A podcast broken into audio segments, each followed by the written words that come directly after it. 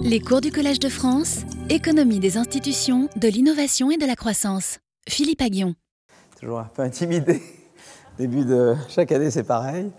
Donc voilà. Euh, bah, écoutez, c'est un plaisir de se retrouver en présentiel, euh, comme. euh, hein, ça, c'est- grâce à l'innovation. hein. Sans les vaccins, on ne serait, pas là aujourd'hui. Et donc, voilà, donc on va pas mal parler de ça dans ce cours. Donc, en fait, euh, dans ce cours, je pensais parler des, grands sujets économiques, qui vont alimenter euh, les débats de cette année, d'accord Mais avec toujours de la recherche derrière.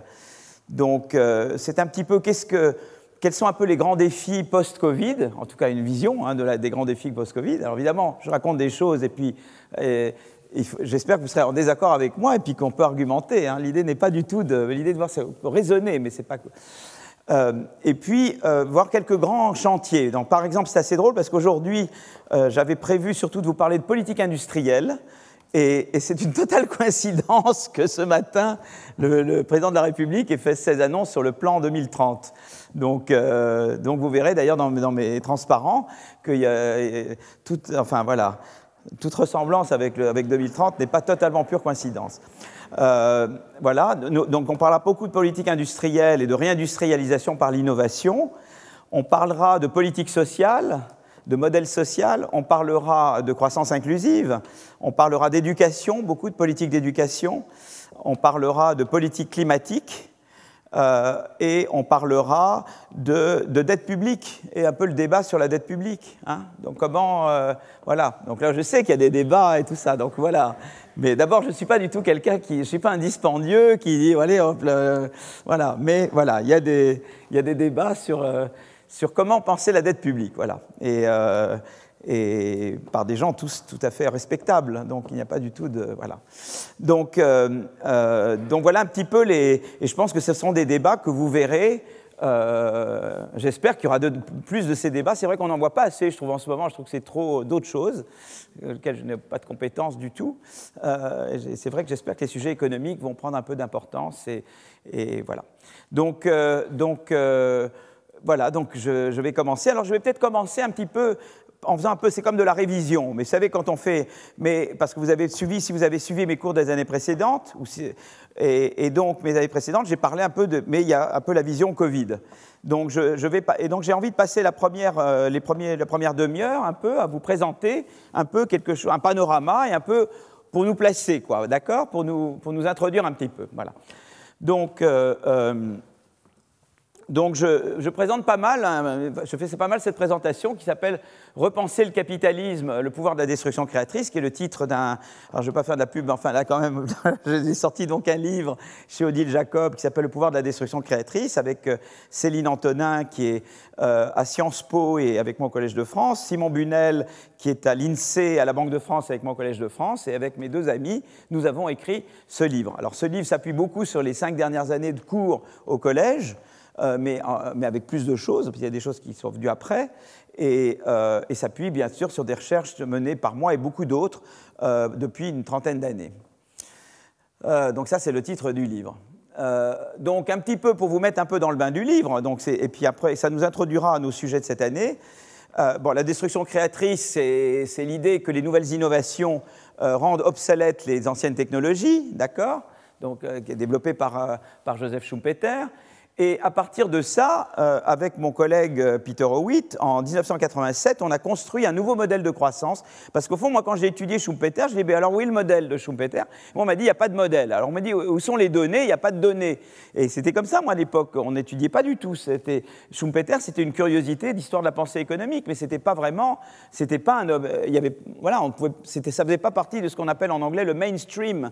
Euh, alors, je vais enlever ma veste, hein, si ça vous embête pas, mais je m'arrête là, voilà.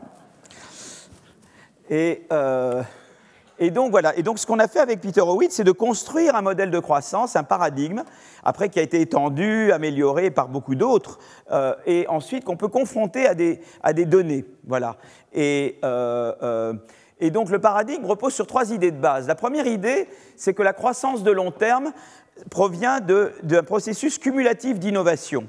Voilà, donc on peut faire de la croissance en accumulant du capital, mais ça, on sait que ça ne mène pas très très loin, et ça, ça avait été très bien montré par Robert Solow, qui avait écrit un article là-dessus très important en 1956 et a obtenu le prix Nobel en 87 pour cet article qu'il avait écrit en 56. Euh, euh, donc on sait que la, croissance de long terme, c'est l'innovation euh, cumulative où, chacun s'appuie sur les innovations des innovateurs précédents. La deuxième idée, c'est que l'innovation ne tombe pas du ciel, elle provient de rentes d'innovation. On innove parce qu'on poursuit des rentes d'innovation. On sait que si on innove, on arrive à avoir des rentes d'innovation. Et la troisième idée, c'est la destruction créatrice, c'est que les nouvelles innovations remplacent les anciennes technologies. Alors ce qui est très intéressant dans cette euh, théorie-là, c'est que si vous voulez, immédiatement vous voyez apparaître une contradiction euh, à la base du processus de, croissance. C'est-à-dire que d'un côté, il faut des rentes d'innovation pour récompenser les innovateurs, mais de l'autre côté, les innovateurs, évidemment, sont tentés d'utiliser ces rentes pour empêcher de nouveaux innovateurs, puisqu'ils ne veulent pas être, eux, victimes de destruction créatrice. Et ça, cette contradiction, elle est à la base de tout. C'est-à-dire que que vous parliez d'inégalité, que vous parliez de stagnation séculaire, que vous parliez de, middle income trap, comme on dit, c'est-à-dire de, trappe de, revenus intermédiaires, que vous parliez d'environnement, quoi que vous parliez, vous tombez toujours sur cette contradiction-là. Voilà, donc c'est très important.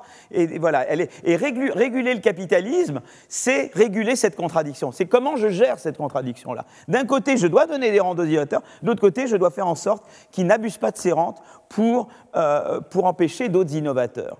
Et, Schumpeter lui-même était très pessimiste sur le futur du capitalisme, parce que lui disait ben, les premiers innovateurs vont devenir des gros conglomérats, et ces conglomérats vont faire barrage aux, futurs innovateurs. Donc lui pensait que le capitalisme, ça ne fonctionnerait pas.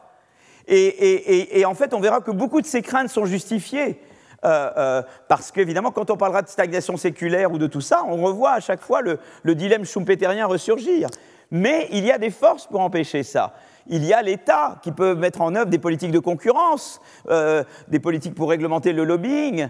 il y a la société civile. On va voir qu'il y a des forces qui permettent quand même de faire quelque chose. C'est pour ça que moi je suis plutôt gramscien au lieu de parler de pessimisme, c'est ce qu'on appelle l'optimisme de combat, on dirait en, français. Voilà. Donc euh, c'est un peu ma vision. C'est que c'est vrai qu'il y a des gros problèmes, mais il y a des. Pareil pour l'environnement, je pense qu'il faut toujours chercher des solutions. C'est l'optique du chercheur. Le chercheur, il est toujours devant des problèmes qui ont l'air insolubles, mais le chercheur, il n'a pas le choix. Il faut qu'il passe. Il faut qu'il résolve ses problèmes. Et, c'est l'optimisme du. Donc c'est pas un, optimisme panglossien. J'attends que ça se passe et ça vient. C'est l'optimisme du, du, résistant, quoi, du combattant. Voilà. Euh, donc voilà un petit peu le, voilà un petit peu l'optique de, ça. Alors, euh, euh, je continue là-dessus. Alors, qu'est-ce que, en fait, c'est un, si vous voulez, le paradigme que je viens d'écrire, en fait, il est très puissant parce qu'il vous permet de faire plein de choses que tous les modèles de croissance avant ne pouvaient pas faire. D'abord, on peut essayer d'élucider un certain nombre d'énigmes historiques de l'histoire de la croissance. La deuxième chose qu'on peut faire, c'est que on peut remettre en, cause certaines idées reçues sur la, politique économique. Bah, donc, je, bah, vous pouvez être d'accord avec moi, mais voilà, des idées que vous pensez, on pense que on devrait faire telle chose, et c'est pas évident qu'on devrait faire ça, qu'on devrait faire autre chose. Et la troisième, c'est ça m'amène à, repenser l'avenir du capitalisme, d'accord, qui est vraiment ce qui nous préoccupe maintenant. Et comme ça, ça va vraiment introduire le cours, et après, je passe aux différents objets, d'accord? Donc, euh, quelques énigmes historiques. Là, j'en prends trois, mais en fait, j'en rajoute, je vais tricher, j'en rajouterai une quatrième, parce que j'ai la chance de pouvoir écrire au tableau. Ah, ah. vous voyez, ce que je ne vous mets pas dans les slides, je peux prendre une craie et écrire au tableau. Voilà. Donc, euh, euh, la première énigme, c'est l'énigme de décollage industriel. Donc, ça, c'est une chose qu'on a vue, mais pour ceux qui ont vu ça, c'est bien de revoir un petit peu. Donc, Madison, on a, notamment Madison qui, qui, a travaillé, qui était un économiste à l'OCDE, il a pu reconstituer des séries sur très longue durée et avec des données, avec des informations sur urbanisation, etc., des différentes façons. Il a pu faire avec des méthodes d'inférence, qu'on décrit d'ailleurs pas mal dans le livre, en chapitre, en chapitre 2 du livre. Euh, eh bien, il arrive à vous montrer qu'en fait, à part quelques épisodes temporaires de croissance ici ou là, il n'y a pas de vrai décollage de la croissance avant 1820, ce qui est quelque chose d'hallucinant, parce que l'être humain tel qu'on le connaît maintenant, tel que nous sommes nous, on dit 10 000 ans. Sapiens, c'est encore plus long, et Néandertal, c'est encore beaucoup plus long. Et la croissance, c'est juste 200 ans, c'est rien 200 ans. 200 euh, euh, ans, c'est moins que. C'est trois fois mon âge. Hein. Là, je veux dire, hein, voilà, hein. c'est incroyable quand même. Hein. Donc, euh, voilà. Donc, bon, bref. Alors, donc, donc donc on se dit pourquoi, pourquoi si récemment et pourquoi en Europe? Pourquoi ça s'est passé en Europe? Après tout, les Chinois, ils, avaient plein d'inventions. La, roue, c'est les Chinois qui l'ont inventé. Le compas, les Chinois ont inventé. Les Chinois ont inventé plein de choses. Et depuis très longtemps, déjà au Moyen Âge. Et, donc on aurait pu penser que ça serait en Chine qu'aurait lieu le décollage. Et ça se passe en Europe et très récemment. Pourquoi? Alors là, on en parle beaucoup dans le chapitre 2 du livre, mais euh, euh, c'est Joël Mokir qui est vraiment la personne la plus lumineuse, l'historien de tout ça, le plus lumineux. Joël Mokir, il est à Northwestern maintenant, euh, mais il est d'origine, il est né aux Pays-Bas en fait. Hein. Et, Joël Mokir vous dit, ben voilà, en fait, l'explication de Joël Mokir, elle est très intéressante parce qu'elle va, elle est exactement parallèle au, paradigme schumpeterien qu'on a, a, développé avec mon ami Peter Howitt. Euh, donc l'idée, c'est la suivante. Euh, j'écris Peter Howitt quand même parce que chaque fois je le mentionne. Voilà. Mais donc la première idée, c'est que, qu'est-ce qu'il dit, monsieur?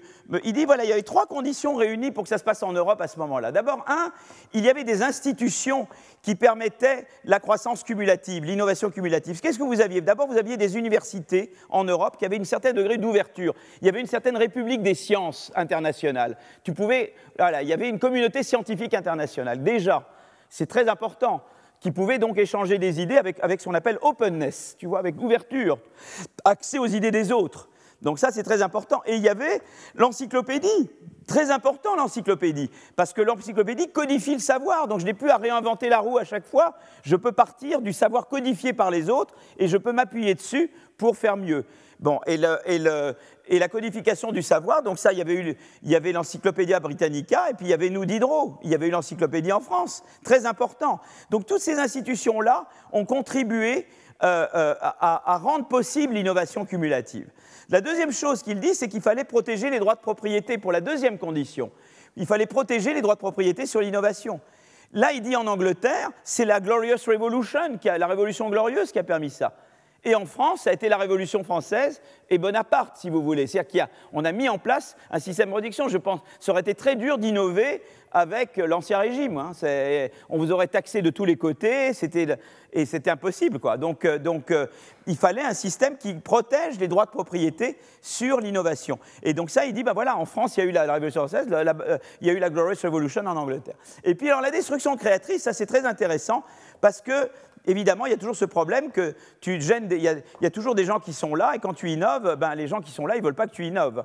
Et en Chine, c'était pire que ça, parce qu'en Chine, l'empereur avait peur, lui, des innovateurs. Ce n'est pas juste des entreprises existantes, c'est que, l'empereur avait peur des innovateurs parce qu'il pensait qu'il pouvait avoir trop de pouvoir. Et donc, dès qu'il y avait quelqu'un qui innovait en Chine, ça, il rings the bell, hein, ça vaut pas. Hein, ils retournent à leur vieux démon, les Chinois, là, en ce moment. Hein.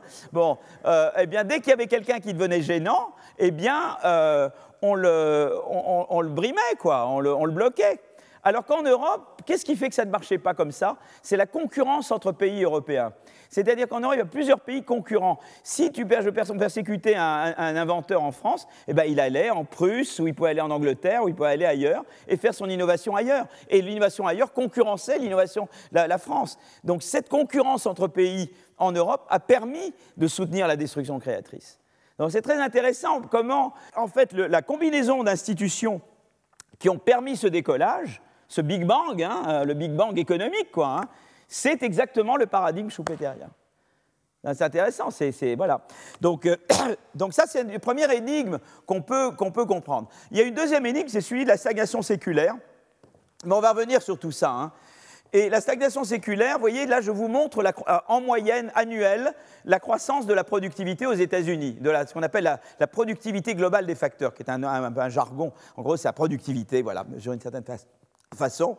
Et vous voyez que la, croissance de la productivité, là je vous montre la croissance de la productivité, elle augmente euh, entre 1995 et 2005, et puis depuis 2005, il y a eu une chute de la croissance de la productivité aux États-Unis. Et alors là, il y a une série de gens, je dis pourquoi il y a ça? Alors d'un côté, il y a Robert Gordon qui vous dit Parce que, de toute façon, tout ce qui a été important à inventer, on l'a déjà inventé. La, machine à vapeur, l'électricité. Il dit, lui, pour lui, la, révolution des technologies de l'information, c'est beaucoup moins que l'électricité. Et il pense que tout ce qu'il fallait inventer, enfin, je ne sais pas s'il pense encore comme ça. On continue de discuter avec Bob Gordon quand même. Hein. Euh, euh, donc c'est un vrai pessimiste, c'est-à-dire qu'il pense que, eh bien, les trucs, les, joyaux de la couronne, on les a déjà eus en termes d'invention, et maintenant c'est des petits trucs, et on n'inventera jamais l'équivalent de la machine à vapeur ou de l'électricité. Donc ça, c'est une vision très pessimiste, ça veut dire qu'il n'y a rien à faire, en gros, tu vois. On est condamné.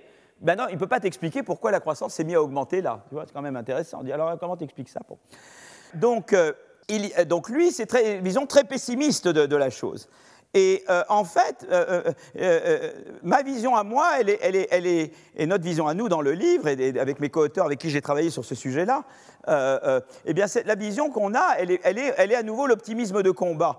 En fait, on se rend compte que la croissance a augmenté et baissé, surtout dans les secteurs qui produisent des technologies de l'information, c'est la courbe en noir, ou des secteurs qui utilisent les technologies de l'information, c'est la courbe en gris. D'accord? Et, beaucoup plus que les autres. Donc ça a à voir avec l'éthique et en fait, ce qui s'est passé, c'est que, et il y a une autre chose aussi très intéressante que je vais vous montrer maintenant, il y a une chose très intéressante également, c'est que euh, c'est allé de pair, vous voyez, euh, ça c'est l'entrée de nouvelles entreprises aux États-Unis. Vous voyez, l'entrée augmente et puis elle baisse maintenant. Il y a beaucoup moins de nouvelles entrées de nouvelles firmes innovantes. Qu'est-ce qui s'est passé aux États-Unis?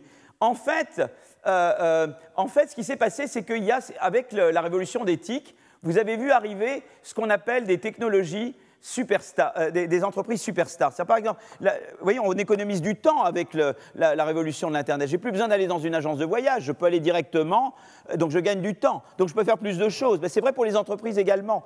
Donc en fait, ça a permis à des entreprises qui étaient mieux organisées que d'autres, qui avaient plus de capital social que les autres, eh d'étendre la panoplie, euh, l'éventail de leurs activités, beaucoup plus, quoi. Et donc vous avez vu des entreprises, c'est bah, les GAFAM, hein, c'est les GAFAM, c'est Google, euh, Amazon, Microsoft, euh, Facebook, euh, Walmart et tout ça. Et ils ont étendu, vous voyez, ils, ils ont envahi un peu tous les secteurs. Alors comme ils étaient plus productifs que les autres, ça, au début, ça a fait augmenter la croissance de la productivité. Mais une fois qu'ils ont envahi toute l'économie américaine, ça a inhibé l'innovation des autres. Parce que n'importe qui qui veut innover dirait ah, maintenant je dois concurrencer celui-là qui est un gros mastodonte qui va vraiment me taper, dessus. Et donc ça a eu un effet de découragement. Alors maintenant, pourquoi cette, explication-là? Alors elle est, elle, est, compatible avec plein d'autres choses que je peux vous montrer, mais je ne vais pas vous les montrer maintenant, mais je vous le montrerai un peu tout à l'heure. Euh, pourquoi cette explication-là est intéressante? Parce qu'en en fait, elle vous donne un chemin. En fait, ce qui n'a pas été bien aux États-Unis, c'est qu'on n'a pas su adapter la politique de concurrence à l'ère du digital. On a permis à ces entreprises d'envahir tous les secteurs. Ils ont pu faire des fusions-acquisitions sans limite, quoi. Alors qu'on aurait dû réguler les fusions-acquisitions.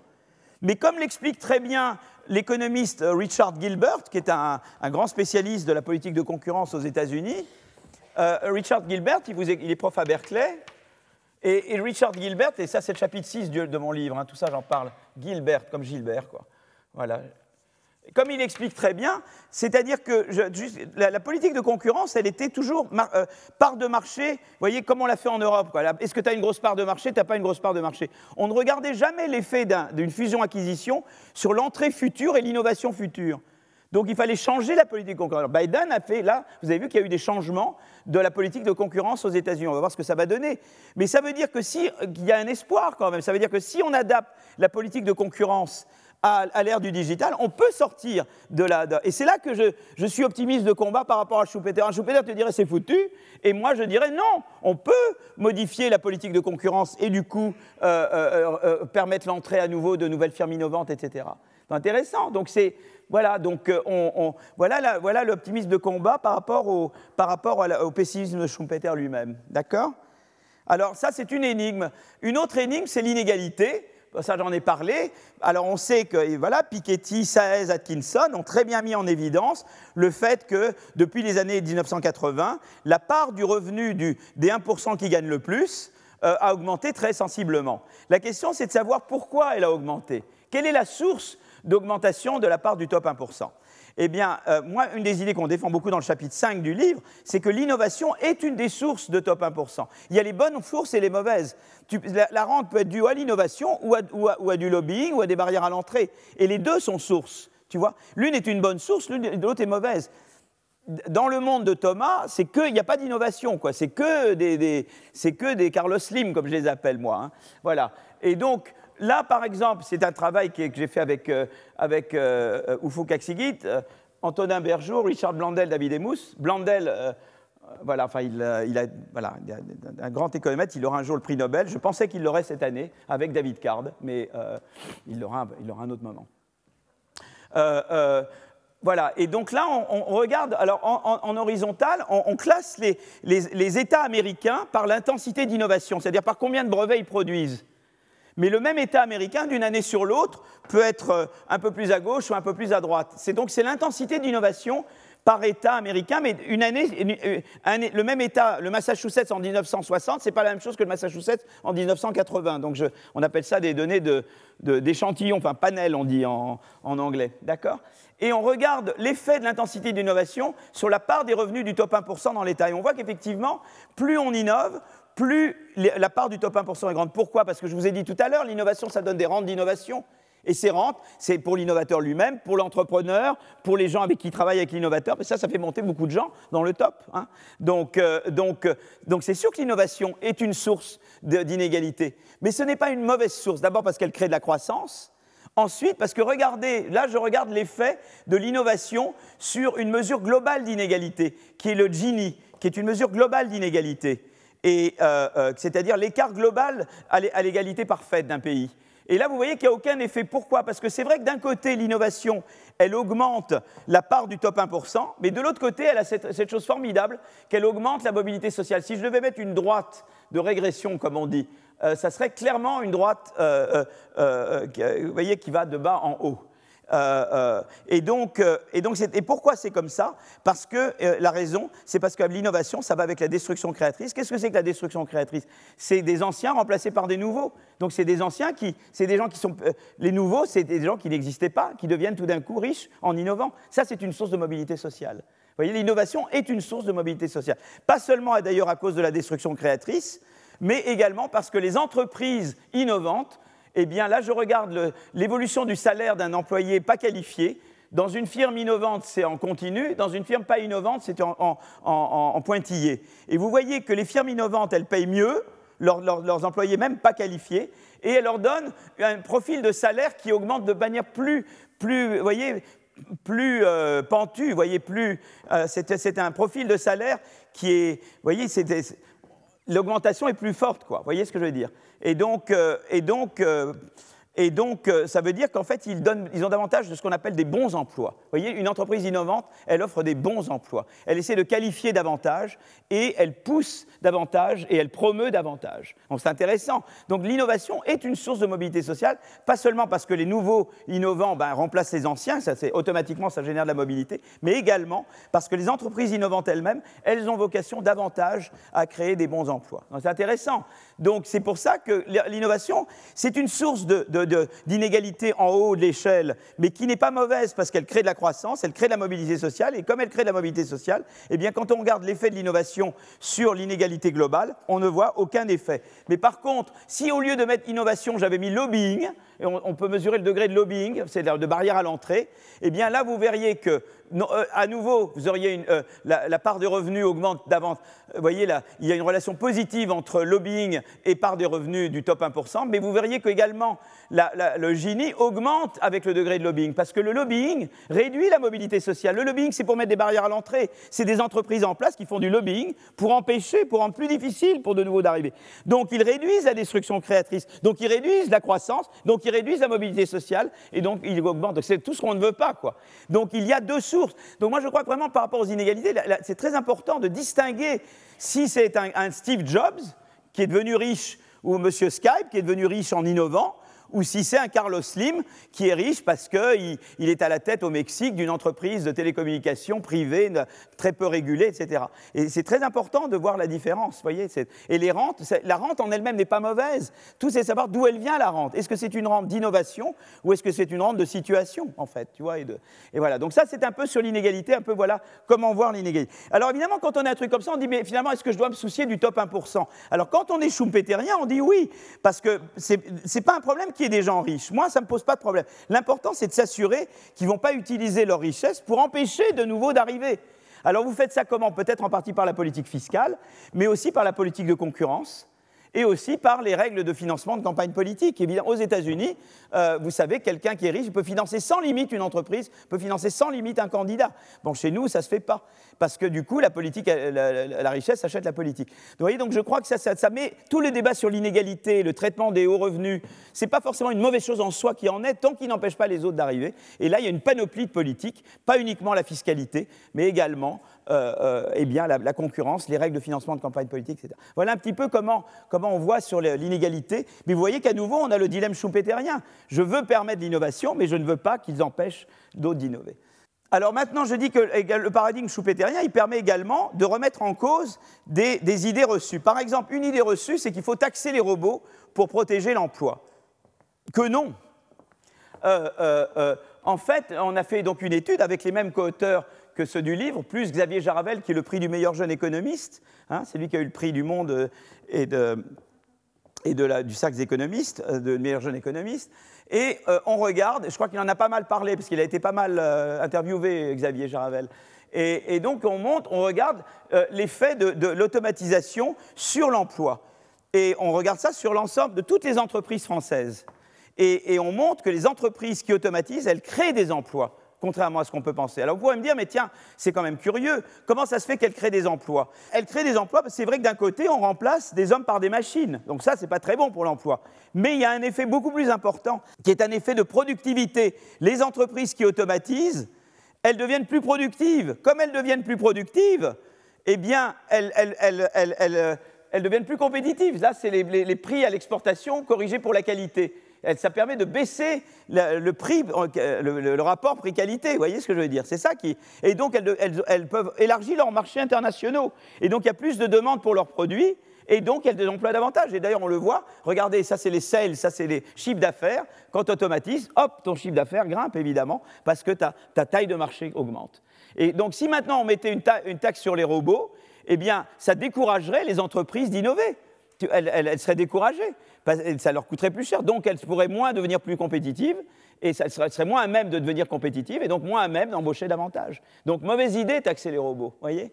C'est intéressant. Donc, on voit, ça, on peut tuer. Et alors, là où il y a un nouveau choupétérien, c'est que les entreprises qui automatisent, elles, font du business stealing, elles, elles s'agrandissent au détriment des entreprises qui n'automatisent pas.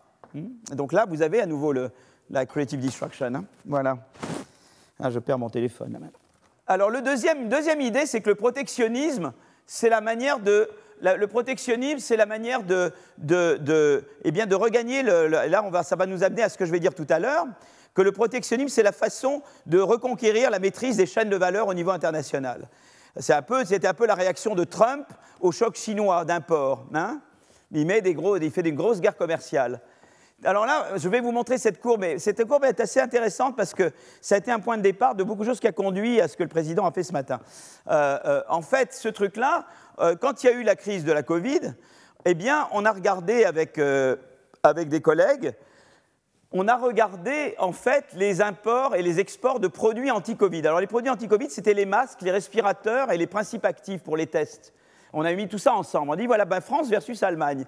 Alors, la courbe en noir, les courbes en noir, c'est l'Allemagne, les courbes en gris, c'est la France, les courbes avec les triangles, c'est les exports, et les courbes avec les ronds, c'est les imports. Et vous voyez qu'à peu près au début des années 2000, l'Allemagne est un petit peu meilleure que nous dans ses produits, mais très peu meilleure. On est très bon. Hein. On est surtout en pharmacie, trucs, trucs médicaux, on est super bon. Vous allez voir tout à l'heure. Je vais vous montrer les trucs. Et puis, on s'est un peu endormi. Nous, on est un peu une belle endormie. Hein la France s'endort. Vous voyez, des moments, la France, la France, c'est un pays merveilleux, mais il y a des moments, elle s'endort, puis après, elle se réveille, puis elle se rendort. Voilà. Alors, Donc là, vous voyez, et donc l'Allemagne, elle, c'est extraordinaire. Regardez les exports de produits, mais aussi, elle augmente ses imports. Donc l'Allemagne ne fait pas du tout une politique protectionniste. Simplement, elle innove et elle investit. C'est comme ça qu'elle y arrive. Nous, on fait essentiellement de la délocalisation. Et donc notre production domestique est donc, euh, euh, stagne. Et vous voyez que nous, on est pratiquement au même point où on était avant. Et on a, eux, ils ont un surplus de 20 milliards d'euros dans ces produits. Et nous, on a zéro surplus, quasiment. Et ça, c'est vrai pour la pharmacie, mais c'est vrai pour plein de secteurs. Je vais vous montrer tous les autres secteurs, d'accord? Et, à part l'aéronautique et le nucléaire, partout on perd du terrain. Et c'est parce qu'on a perdu des terrains dans l'innovation. Et je vous le montrerai tout à l'heure. C'est parce qu'on a perdu dans l'innovation qu'on a perdu du terrain commercialement.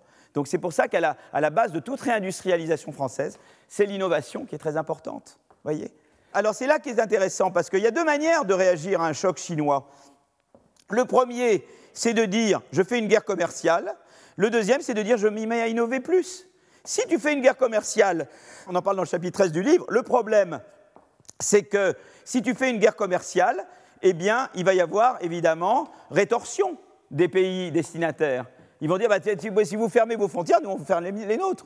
Donc on pourra moins exporter, et comme nos marchés d'exportation vont être restreints, on va moins innover, évidemment. Donc la stratégie de, guerre commerciale, on se tire dans le pied parce qu'on se réduit à soi-même ses propres incitations d'innovation. On explique ça vraiment dans le chapitre 13. C'est beaucoup plus intelligent de réagir par l'innovation. Il ne faut jamais avoir peur de la concurrence, il faut réagir à la concurrence en innovant pour échapper à la concurrence. Ça, je reviendrai dans ce thème-là, sur ce thème. Et jamais par les guerres commerciales. Alors, ça ne veut pas dire que des fois les tarifs ne se justifient pas, mais les tarifs, ça justifie s'il y a des pays qui ont des comportements pas vertueux. Par exemple, si des pays pratiquent le dumping social, ou le dumping environnemental, dans des cas où, deviennent des paradis de pollution, dans des cas comme ça, les tarifs peuvent, en tout cas la menace de tarifs peut être utile, mais ce n'est pas la pas la meilleure réponse à, un choc d'importation. Voilà. Donc ça, c'est encore une idée euh, qu'on remet en cause en Ormedo. Vous voyez, par exemple, dans, dans le médical pharmaceutique, on était là, c'est la distance à la frontière. Vous voyez, en 95, la France, elle est tout près de la frontière. Et regardez maintenant, on s'est éloigné. On n'a pas été capable de faire un vaccin cette année, vous vous rendez compte? Pays de Pasteur, quand même. Hein pays de, François Jacob. Hein, hein, bon. Bref, no comment. Voilà. Donc, euh, donc voilà, donc c'est très important. Alors j'arrive à la troisième partie, et après, comme ça, de, cette longue introduction, c'est que ce paradigme schumpeterien, et ça va nous amener vers ce qu'on va faire le cours, c'est que ça permet de repenser le capitalisme. En, gros, ce qui est très intéressant avec la crise de, la Covid, ça a révélé non seulement les problèmes industriels que nous avons, et je reviendrai longuement là-dessus, mais ça a révélé plus fondamentalement des faiblesses du capitalisme différentes d'un pays à l'autre. Aux États-Unis, ça a révélé un modèle social qui ne fonctionne pas. Et en Europe, ça a révélé un modèle d'innovation qui ne fonctionne pas assez bien. Alors laissez-moi un petit peu vous parler de ça et ça va nous introduire au cours. Hein. Euh, euh, euh, par exemple, voyez, ici, je représente, c'est le, donc ça, c'est ça, on en parle dans la conclusion du livre. on regarde les courbes toujours en les noirs, c'est l'Allemagne, et là le gris, c'est les États-Unis. Les courbes triangles, c'est l'emploi, le taux de chômage, et les cercles, c'est la proportion des gens, des individus, des citoyens du pays qui n'ont pas accès, qui n'ont pas l'assurance santé. Et vous voyez que, eh bien, d'abord, le, chômage a augmenté pas mal aux États-Unis au moment de la Covid. D'accord? Mais le problème aux États-Unis, c'est quand tu perds ton emploi, tu, as de la chance de perdre ta couverture santé. Et c'est pour ça que vous voyez, là d'ailleurs, elle avait la couverture. Ça, c'est la proportion des gens sans couverture santé. Ça avait baissé avec l'Obamacare, vous voyez?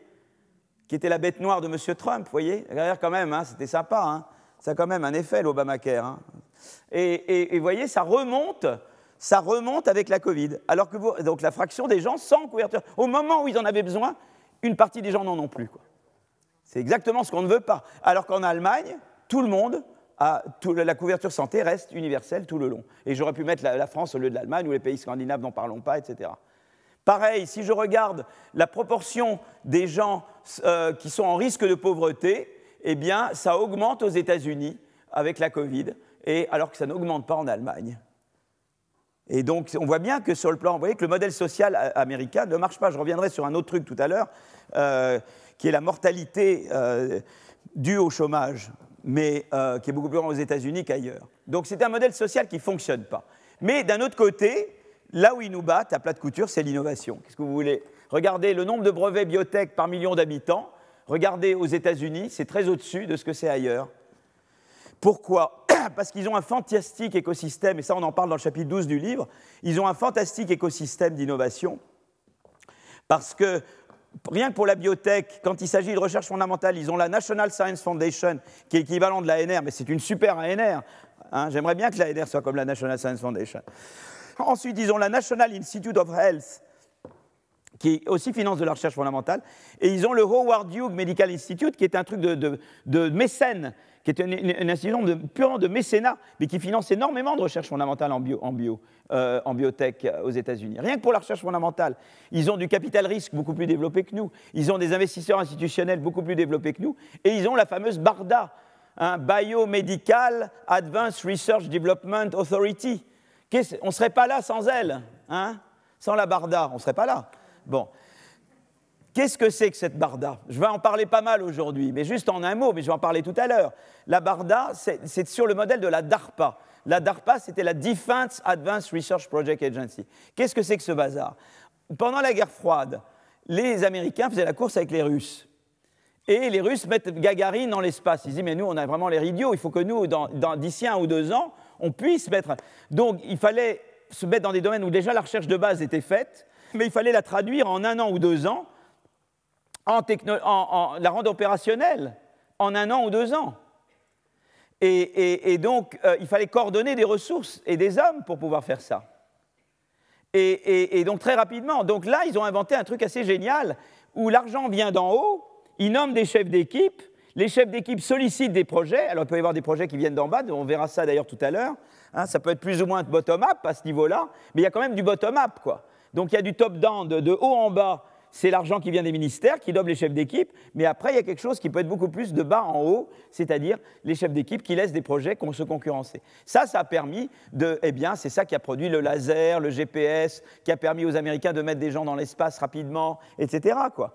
Euh, euh, euh, et, ils ont répété ça avec la Barda. Et la Barda, c'est pour les biotech. Et ben, c'est la Barda qui a transformé en moins d'un an l'ARN messager en production de masse de vaccins basés sur l'ARN sur messager. Donc, donc là, vous voyez, c'est un truc qui, est très performant, mais nous n'avons pas l'équivalent de la Barda, ni en France, ni en Europe. Euh, euh, donc, vous voyez, donc là, on a beaucoup à faire. Donc, à, tous les niveaux, et la recherche fondamentale, donc on n'a pas. Nos universités sont beaucoup plus pauvres qu'aux États-Unis. Euh, nous n'avons pas le capital risque, nous n'avons pas les investisseurs institutionnels, ou très peu. nous n'avons pas les BARDA et les DARPA. Donc, vous voyez, on a tout à faire, tout à faire. Hein. voilà. Alors, la question, c'est évidemment de savoir. Voyez, par exemple, simplement pour vous donner un ordre de grandeur, la BARDA dépense l'an dernier 20 milliards, elle dépense 12 milliards d'euros sur tout ce qui est lié au, Covid, vaccins, diagnostics thérapeutiques, etc. 12 milliards. L'Europe, si on fait le total de la Commission européenne et de la Banque européenne d'investissement, c'est 4 milliards. Vous voyez? Ils ont mis les moyens, quoi. Voilà. Et donc là, ils ont été très très bons.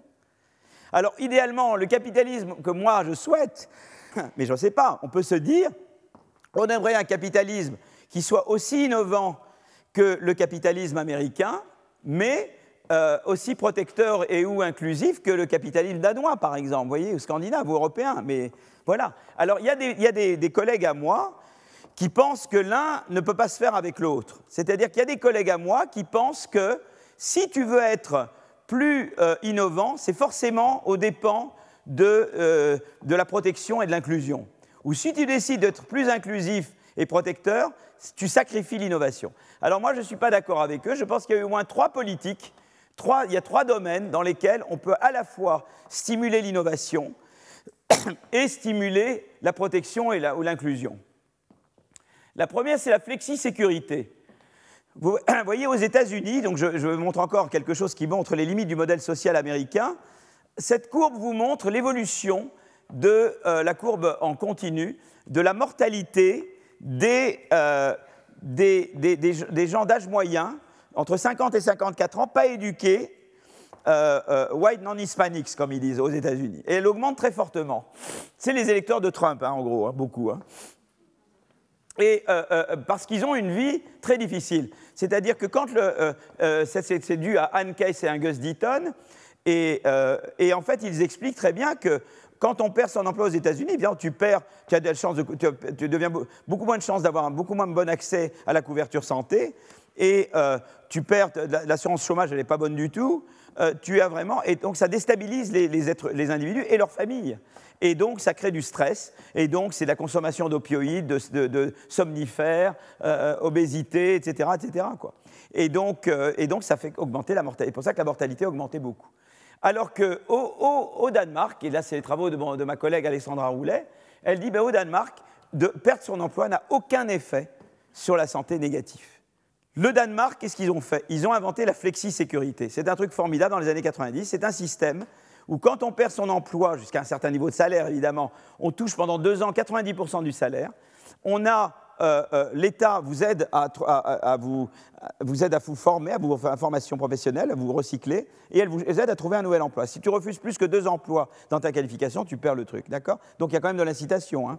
mais il n'y a pas de dégressivité d'allocation chômage, rien de tout ça, d'accord?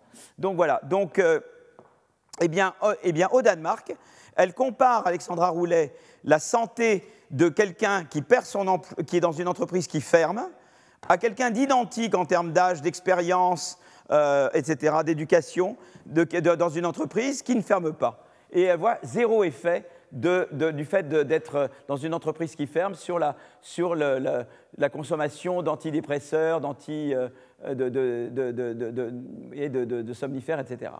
Et pareil, pas d'effet sur la probabilité d'aller à l'hôpital pour des problèmes circulatoires. Et pas d'effet sur la mortalité euh, non plus. Donc ils ont trouvé quelque chose. Donc vous trouvez, si par exemple vous faites le système flexi-sécurité, c'est bon parce que ça va rendre la destruction créatrice beaucoup plus opérante, beaucoup plus efficace, donc tout d'un coup, vous allez avoir beaucoup plus d'innovation, parce que c'est ce qui s'est passé au Danemark hein, quand ils ont créé la, flexi-sécurité. Les entreprises, elles avaient la flexibilité d'embaucher et de, débaucher. donc elles pouvaient beaucoup plus innover, parce que l'innovation, euh, la, destruction créatrice devenait socialement acceptable. Donc ça, a poussé l'innovation, ça, a dopé l'innovation au Danemark, mais en même temps, ça a rendu le système plus protecteur. voyez donc voilà une réforme qui fait les deux en même temps. Je donne un deuxième exemple, l'éducation. Alors là, je regarde la probabilité de, on, y reviendra sur l'éducation, la probabilité d'innover en fonction du niveau de revenu des parents. Et on voit qu'on a beaucoup plus de chances d'innover aux États-Unis quand vos parents ont un revenu élevé. Et ça, c'est les États-Unis sur données historiques. Mais c'est vrai aussi en Finlande, ce qui est plus surprenant, parce qu'en Finlande, l'école est gratuite et de très bonne qualité. Mais en fait, c'est parce que les parents qui gagnent plus, ils ont une meilleure éducation et ils ont aussi accès, ils, connaissent mieux le monde. Donc ils transmettent à leurs enfants pas seulement de l'éducation, mais ils transmettent aussi des aspirations. Et d'ailleurs, on voit, c'est sur les données, euh, des travaux que j'ai faits avec des collègues, sur les données euh, euh, finlandaises, quand je contrôle pour le niveau d'éducation des parents, vous voyez les courbes qui étaient très comme ça, elle s'aplatit beaucoup. Ça veut dire qu'en fait, qu'est-ce qui se passe, même en Finlande?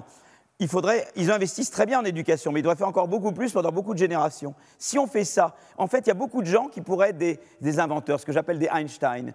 Mais il y a beaucoup d'Einstein perdus parce qu'ils sont pas des, d'une famille où on ne leur a pas expliqué tout ce qu'on pouvait faire. Ce n'est pas juste le savoir qu'on ne leur a pas transmis, c'est également les aspirations, tout ce qu'il est possible de faire. et, et, à cause de ça, ils n'ont pas été inventeurs. Si je peux pallier à ça par un bon système éducatif, j'augmente le nombre d'innovateurs, donc j'augmente l'innovation dans le pays. Mais en même temps, je rends l'innovation plus inclusive, la croissance plus inclusive. Voilà encore un domaine où on voit bien que pousser l'innovation, pousser l'inclusion, ça va ensemble. D'accord? Et le troisième domaine, c'est la concurrence. Je vous avais dit tout à l'heure le problème aux États-Unis, hein, que, euh, euh, que, eh bien, si il y a la stagnation séculaire, qu'est-ce qui se passe maintenant? Si je change la législation de concurrence aux États-Unis ben, Avec un peu d'espoir, je vais, je vais euh, ça va stimuler l'innovation puisque je vais permettre à de nouvelles firmes d'arriver beaucoup plus. Et en même temps, je rends la croissance plus inclusive, puisqu'on sait que la mobilité sociale est beaucoup due à des nouvelles entreprises qui remplacent des anciennes entreprises. Vous voyez comment, en fait, l'agenda de dire je voudrais être aussi innovant que les Américains, mais aussi protecteur que les Danois, c'est pas utopique, c'est faisable. On peut arriver à un truc comme ça. Et l'idée, c'est comment on peut arriver à quelque chose comme ça. voilà, donc l'idée, c'est, et on veut une croissance verte. Alors, je n'ai pas parlé du vert. Tout le monde va dire, mais monsieur, monsieur, vous avez, avez euh, oublié l'innovation verte. Comment on va lutter contre le réchauffement climatique? Et là, il y a eu quelque chose de très intéressant avec la Covid. C'est une expérience naturelle, la Covid. Entre mars et juin 2020, eh bien, le PIB français a baissé de 35%. Les émissions de CO2, elles ont baissé de 8%. Alors, c'est vrai qu'on dit si on baissait de 8% chaque année, on pourrait atteindre les objectifs. Mais vous vous rendez compte à quel prix? Si on poursuivait le, premier confinement, il y a eu des dégâts psychologiques considérables dans la population. Et alors les pays en développement, eux, ils ont eu la mortalité du Covid, mais beaucoup plus importante, la mortalité due à la baisse d'activité, beaucoup plus importante, qui est une, mortalité induite, beaucoup plus importante que la première. Donc c'est ça qu'il faut qu'on fasse en permanence. Donc l'autre alternative, c'est l'innovation verte, c'est de dire non, je dois innover dans tout, dans ma manière d'être, mais également dans les technologies vertes. Et là, on retrouve à nouveau le conflit entre les, firmes en place et pas les firmes en place, parce que les firmes en place qui ont innové dans des technologies polluantes, spontanément, elles, continuent d'innover dans les technologies polluantes. Et donc, ça veut dire d'abord que c'est bien d'avoir de la destruction créatrice, parce que les nouvelles entreprises n'ont pas ce problème-là. Et puis, ça veut dire aussi que l'État a un rôle à jouer pour rediriger le changement technique des technologies polluantes vers les technologies pas polluantes. Alors, on le fait avec la taxe carbone, ou le prix du carbone, mais on le fait aussi avec les subventions à l'innovation verte et les politiques industrielles vertes. Il faudrait créer une ARPA énergie. J'ai parlé de la BARDA, mais pourquoi on ne crée pas l'équivalent énergie de la DARPA? Ça existe ça aux États-Unis. Nous, on pourrait créer quelque chose comme ça. La ARPA énergie en France et en Europe pour développer des technologies nouvelles et faire de la politique industrielle qui vraiment permet qu'on se dise avec l'énergie, on va faire ce qu'on faisait avec les vaccins on se dit plus de voitures pas électriques euh, euh, d'ici 2030 ou j'en sais rien ou telle autre date et on atteint l'objectif comme on a atteint l'objectif des vaccins. Donc, euh, donc, donc, on sait que sur l'innovation verte, il y a des choses qu'on peut faire. On peut vraiment agir là-dessus et que c'est beaucoup plus prometteur que la décroissance pour, pour lutter contre le réchauffement climatique. Voilà un petit peu le, donc voilà un petit peu le, et ce que je voulais simplement dire pour comment, terminer, c'est que en fait, si vous voulez, la clé un peu, à mon avis, de ce qui marchait, c'est le triangle entre le marché, l'État et la société civile. Revenons à Schumpeter. Schumpeter, son pessimisme, c'était que les, que les entreprises, les innovateurs d'hier deviennent des conglomérats qui empêchent de nouveaux entrants. Tu pourrais dire, mais là, je peux y arriver. L'État peut intervenir. Mais l'État, peut-être avec la séparation des pouvoirs, la politique de concurrence. Alors tu peux dire, oui, mais l'exécutif, peut-être ne le ferait pas. Il pourrait être euh, soudoyé par les entreprises. Alors Montesquieu te dit séparation des pouvoirs, mettons du législatif ou du judiciaire, surtout pour contrôler l'exécutif. Mais la Constitution est un contrat incomplet. Euh, la, Colombie a la même Constitution que la France, et euh, je n'aimerais pas être syndicaliste en Colombie. J'ai très peu de chances de survivre, alors qu'en France, oui, c'est la même Constitution. Hein. Et ce n'est pas du tout le même pays, quoi. Rien Parce que la Constitution est un contrat incomplet et qu'il faut la société civile pour s'assurer que la Constitution est mise en œuvre. C'est très important. Elle est vigilante, la, société civile. Euh, je vous donne un exemple très simple. Euh, la guerre civile, vous avez la, guerre de sécession aux États-Unis. Après la guerre de sécession, on introduit le 15e amendement dans la Constitution américaine qui donne le droit aux euh, African Americans de voter. D'accord? Noirs américains de voter.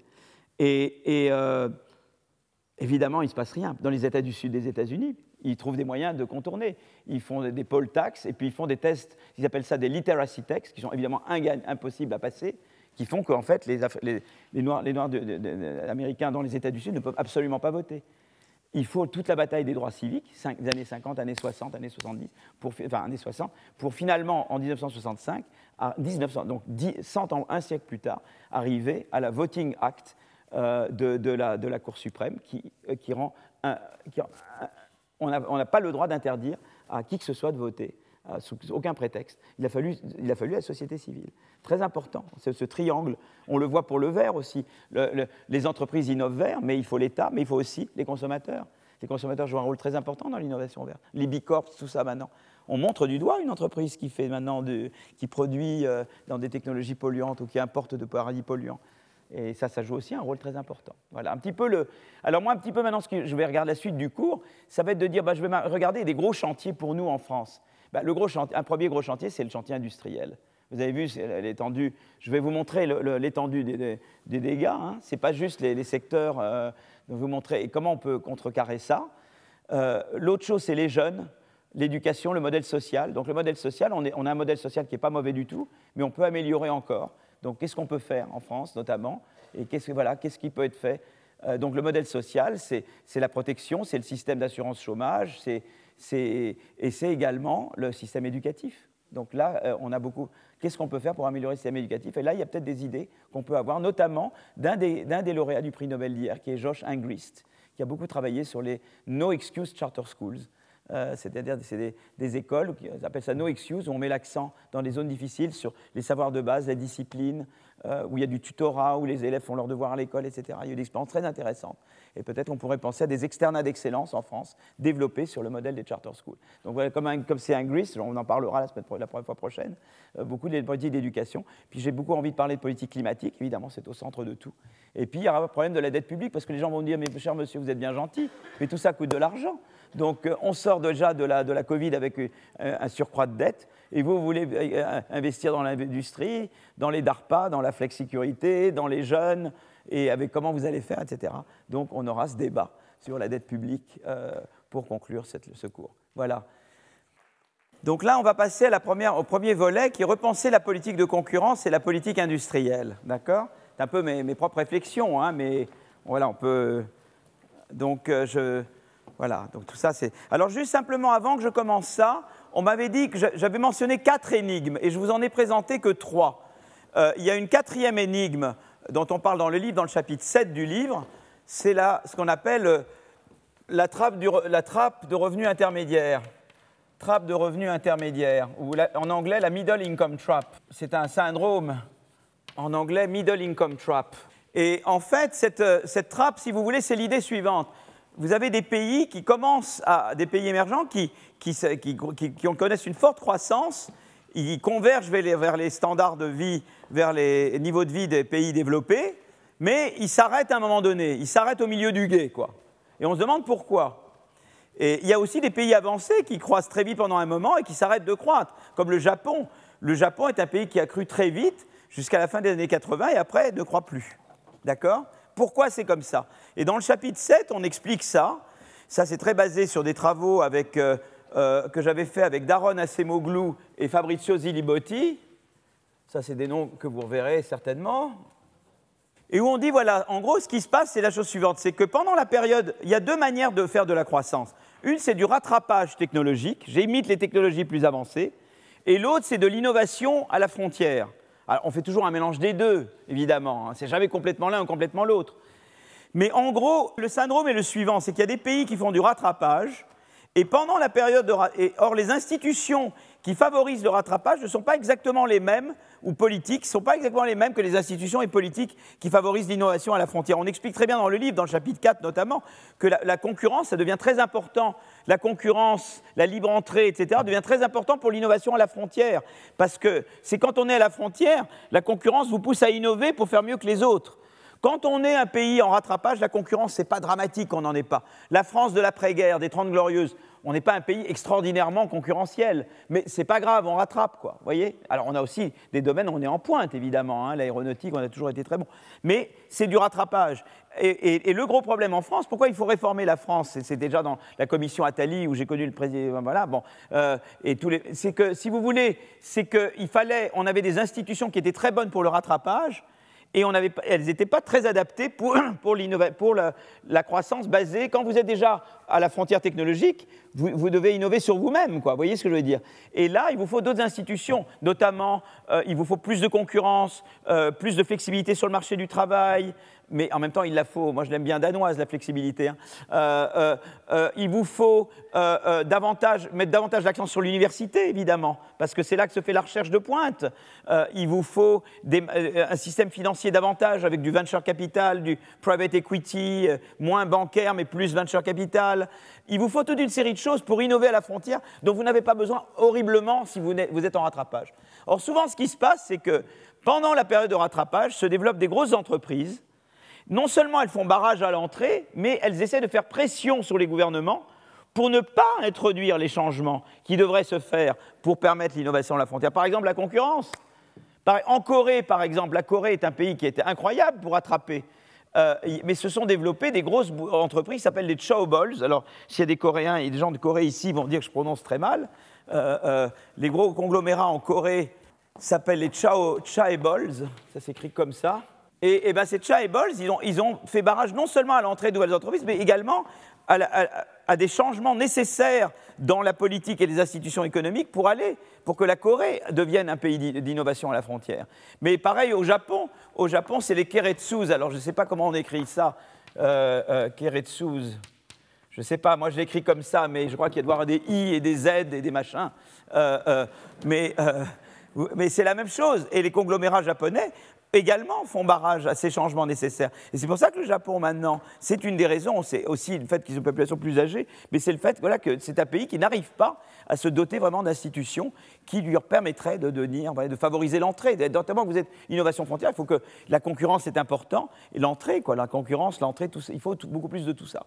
Et, donc là, on retrouve à nouveau le dilemme choupétérien, c'est-à-dire que ceux qui ont, c'est les innovateurs d'hier ou les grosses entreprises d'hier deviennent des gros conglomérats, mais font barrage là, plus que l'entrée de nouvelles entreprises, font également barrage à des nécessaires changements des institutions et des politiques pour aller vers des. Alors là, il y a la société civile peut jouer un rôle. Des fois, il peut y avoir des trucs qui jouent un rôle, comme par exemple en Corée, on explique dans le chapitre 7 que la crise financière des années 90, en affaiblissant les chaobols, ont permis à l'entrée de reprendre. C'est formidable.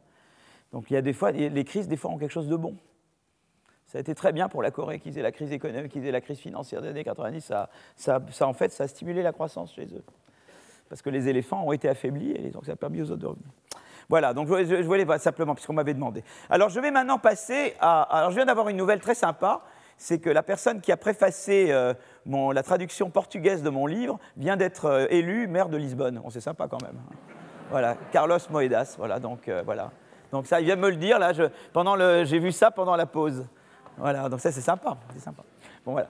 Alors, alors, donc là, repenser la politique industrielle et la politique de concurrence. Alors je vais, euh, je vais. Alors, donc je vous ai dit, bon, la, la, la croissance toujours mon idée, la croissance de long terme, c'est l'innovation cumulative.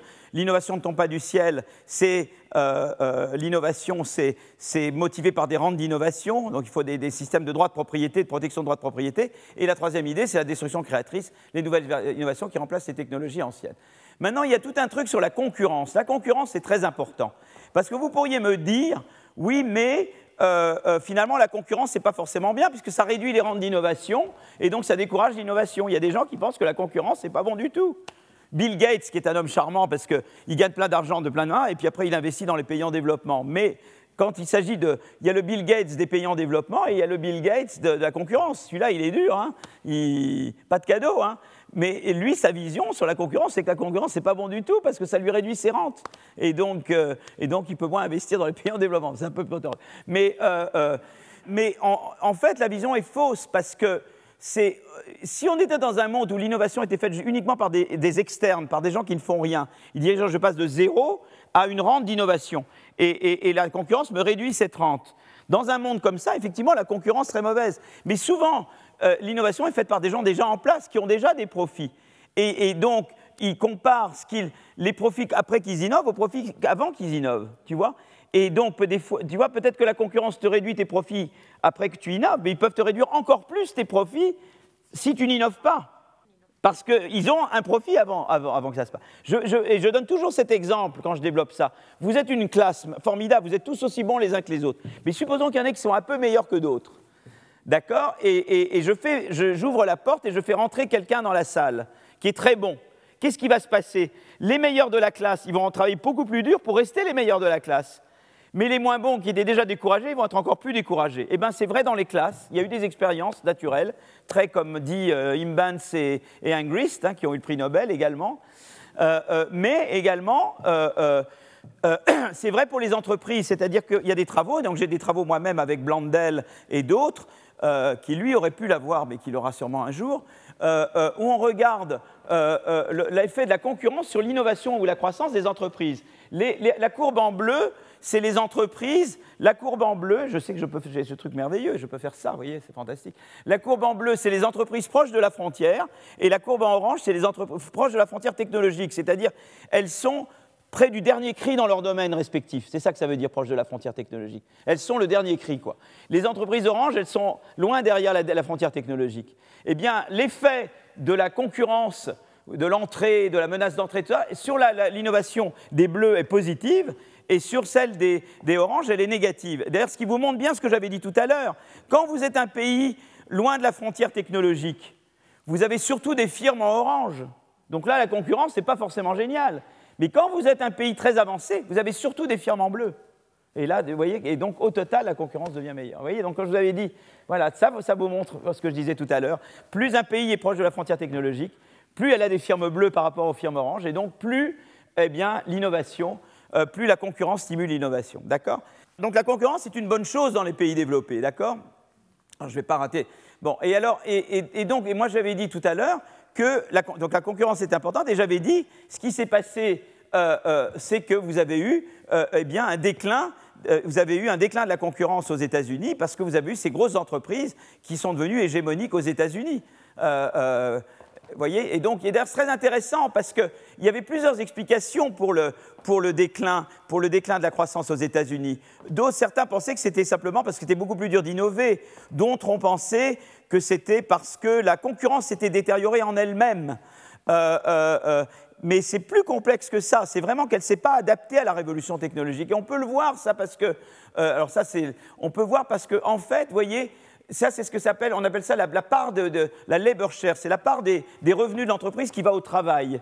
Les profits ont augmenté, la part du travail a baissé. Mais elle n'a pas baissé parce que, tellement à l'intérieur des entreprises, elle a baissé, c'est que les entreprises qui ont des grosses marges et, une part du travail faible, qui étaient les GAFAM, sont devenues plus importantes. C'est un effet de composition. C'est pas tellement, si c'était l'histoire que simplement la concurrence était devenue moins bonne qu'avant, ça veut dire que toutes les entreprises auraient profité de ça et que donc, dans toutes les entreprises, la, part, de la, part, du, travail aurait baissé et la part des profits aurait augmenté. Mais ce n'est pas tellement ça qui s'est passé. C'est que c'est les entreprises superstars, les, les GAFAM, qui ont typiquement des, marges fortes et des parts euh, qui vont au travail faible, qui sont devenues beaucoup plus importantes. C'est vraiment devenu, et, ça, et ça, on le montre, on voit vraiment tout qui, bat, qui concorde avec ça. C'est vraiment un effet de composition, c'est ce qu'on appelle le between effect, qui est beaucoup plus important. Il y a un petit peu de within effect euh, dans, le secteur industriel, mais c'est essentiellement un between effect. Voyez. Donc c'est intéressant. pareil pour les. Le, donc ça, c'est la, baisse de la part du travail, mais l'augmentation des, marges bénéficiaires, des, hein, eh bien ça, on le voit, c'est-à-dire que la, courbe en rouge, c'est l'augmentation des, rentes des entreprises, des marges des entreprises. Hein, mais c'est surtout la courbe noire qui monte. Et la courbe noire, c'est un effet between. C'est vraiment parce que les entreprises à grosse marge aux États-Unis sont devenues très importantes. Donc on voit vraiment la concurrence, et les États-Unis souffrent de ça. Elles ont besoin de plus de concurrence. Et nous-mêmes, en Europe, euh, mais elles ont besoin de plus de concurrence, c'est-à-dire mieux adaptées. C'est ça qu'elles ont besoin. Elles ont besoin de concurrence mieux adaptée à la révolution technologique. C'est ça qu'il leur faut. Euh, euh notamment que les GAFA ne puissent pas, comme elles veulent, faire des, fusions-acquisitions, etc. Donc ça, c'est Mais vous savez, en Europe également, il y a un débat sur la politique de concurrence. Parce qu'en Europe, c'est très part de marché. Par exemple, Siemens, Alstom. Eh bien, on a dit, bon, voilà, comme tous les trains à grande vitesse, vous les achetez ou chez Alstom ou chez Siemens, ça veut dire qu'à eux deux, ils ont tout le marché, c'est pas acceptable, donc on, refuse la fusion. Peut-être que c'était une mauvaise idée, la fusion, mais j'ai trouvé l'argument un peu court, parce que euh, c'est pas ça qui est important. L'important, c'est que c'est un marché. Est-ce que le marché est ce qu'on appelle contestable ou pas contestable? Qu'est-ce que ça veut dire que le marché est contestable? Ça veut dire que si Alstom ou Siemens vend des trains au-dessus d'un certain prix, on appelle ça un prix limite, eh bien, les, pays peuvent acheter chez les Chinois. Les Chinois, ils savent faire des, trains à grande vitesse. Qu'est-ce qui les empêche d'aller acheter? Donc le marché, il est fortement contestable. Donc ce qui est important, c'est de voir l'effet sur l'innovation et l'entrée. Et donc nous aussi en Europe, on est trop braqués sur les parts de marché. Euh, et pas assez sur est-ce que cette fusion, elle va empêcher l'innovation future, elle va empêcher l'entrée future. Donc, euh, M. Gilbert, que je disais tout à l'heure, il prône aux États-Unis de repenser la pratique de la politique de concurrence. Je pense que ça s'applique également, dans une certaine mesure, à l'Europe. C'est-à-dire qu'on doit être moins braqué sur les parts de marché et davantage sur l'effet dynamique, une vision plus dynamique de la concurrence, où on regarde l'effet de la politique de concurrence sur en future entrée, future euh, innovation. Voilà, donc ça c'est tout un débat, et je crois qu'on y va. Hein. Mais donc ça, c'est la politique de la concurrence. Vous voyez, donc de dire, ben voilà, euh, euh, euh, il faut, c'est très important, parce qu'en fait, la croissance, si vous voulez, c'est la rencontre d'une technologie d'institution. C'est ça. Qu'est-ce qui produit la croissance? C'est qu'il y a des technologies, il y a toujours des révolutions technologiques. Mais est-ce que les institutions sont là pour s'adapter? Si vous avez la même, révolution technologique avec des institutions de concurrence ou, d'autres choses de politique pas adaptées, eh bien, ça vous donnera beaucoup moins de croissance que si vous aviez des institutions adaptées. Tout le, tout le défi de la croissance, c'est d'adapter les institutions aux révolutions technologiques. La révolution technologique, tout ça ne vous donne rien du tout. Elle vous donne que s'il y a des institutions qui s'adaptent. Donc là maintenant, donc l'idée c'est de dire la concurrence. Donc moi, si je parle à aux États-Unis, M. Gilbert, mais si on parle nous à la Commission de la concurrence, je dis Madame Vestager, une femme très très bien, et elle est, très, très, les yeux très ouvertes, elle est très bien, Madame Vestager. Mais on lui dit voilà, la politique de concurrence. Il y avait un gros problème en, Europe avec la politique de la concurrence. il y avait d'abord le fait que trop, c'était trop part de marché. Mais il y avait un autre problème avec la politique de concurrence européenne, c'était qu'elle était anti-politique industrielle ils avaient l'idée que tout ce qui est politique sectorielle, aide sectorielle d'État, c'était forcément mauvais pour la concurrence, et donc il fallait la proscrire à tout prix. Et là, également, il a fallu discuter avec eux, et je crois qu'ils évoluent, c'est de leur dire, mais non, c'était la manière de penser des années 90, on disait, voilà, euh, c'est vrai qu'il y avait eu des excès de la politique industrielle, un peu le côté les champions nationaux, on donne aux petits copains, etc. D'accord? Mais on peut faire de la bonne politique industrielle, par exemple celle de la DARPA et de la BARDA dont je parlais tout à l'heure. Et donc, il ne faut pas tout de suite rejeter la politique industrielle. On peut la rendre compatible avec la concurrence. Donc, d'un côté, la politique de la concurrence, elle était très part de marché et anti-politique industrielle. Elle doit s'adapter. Mais la politique industrielle elle-même doit s'adapter. Elle doit être mieux gouvernée. Et donc, je pense qu'il y a un chemin à faire pour les deux. En gros, on veut une politique industrielle compatible avec la politique de la concurrence. On a besoin de la concurrence. Je vous ai montré tout à l'heure, la concurrence, c'est important pour l'innovation. Euh, moi, je viens de la concurrence. Vous voyez ce que je veux dire? Il y a d'autres économistes euh, qui sont très politiques industriels sans être politique de la concurrence. Vous avez des économistes qui sont politiques de la concurrence qui, du coup, rejettent la politique industrielle. Moi, je pense qu'on peut conjuguer les deux mais ça veut dire que les deux, l'une doit s'adapter à l'autre. Il faut moderniser la politique de concurrence et il faut moderniser la politique industrielle, parce qu'il y a sinon des, choses qui ne vont pas avec l'une avec l'autre. Pour pouvoir s'accrocher l'une à l'autre, il faut qu'elles s'adaptent. Donc moderniser dans le sens Gilbert la politique de concurrence, ça, ça aidera à ce qu'elle devienne plus compatible avec la politique industrielle. Moderniser la politique industrielle à la manière d'ARPA, mais je vais revenir en détail, c'est une manière qu'elle s'accorde mieux avec la politique de la concurrence. Et vous voyez, je pense vraiment dans ces termes-là, vous voyez, d'accorder les deux. Alors, je ne sais plus où j'ai mis mon... Voilà. Donc, euh, alors, juste un, petit, un, petit, passage sur la politique industrielle. Après la Deuxième Guerre mondiale, euh, euh, eh bien, il y a d'abord beaucoup de pays en développement qui ont dit qu'il faut faire de l'import-substitution.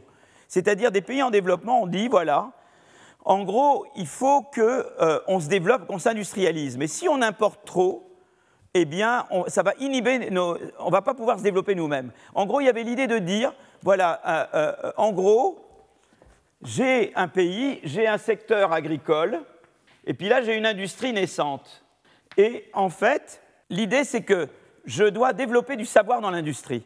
Et que si je développe du savoir dans l'industrie, ce savoir, eh bien, eh bien, le secteur agricole peut en profiter après. Vous voyez ce que je veux dire? Donc je dois développer du savoir qui après va se répandre à l'ensemble de l'économie. Seulement si j'ai trop d'importations, je ne vais pas pouvoir développer le savoir dans le secteur industriel et donc je ne vais pas pouvoir me développer.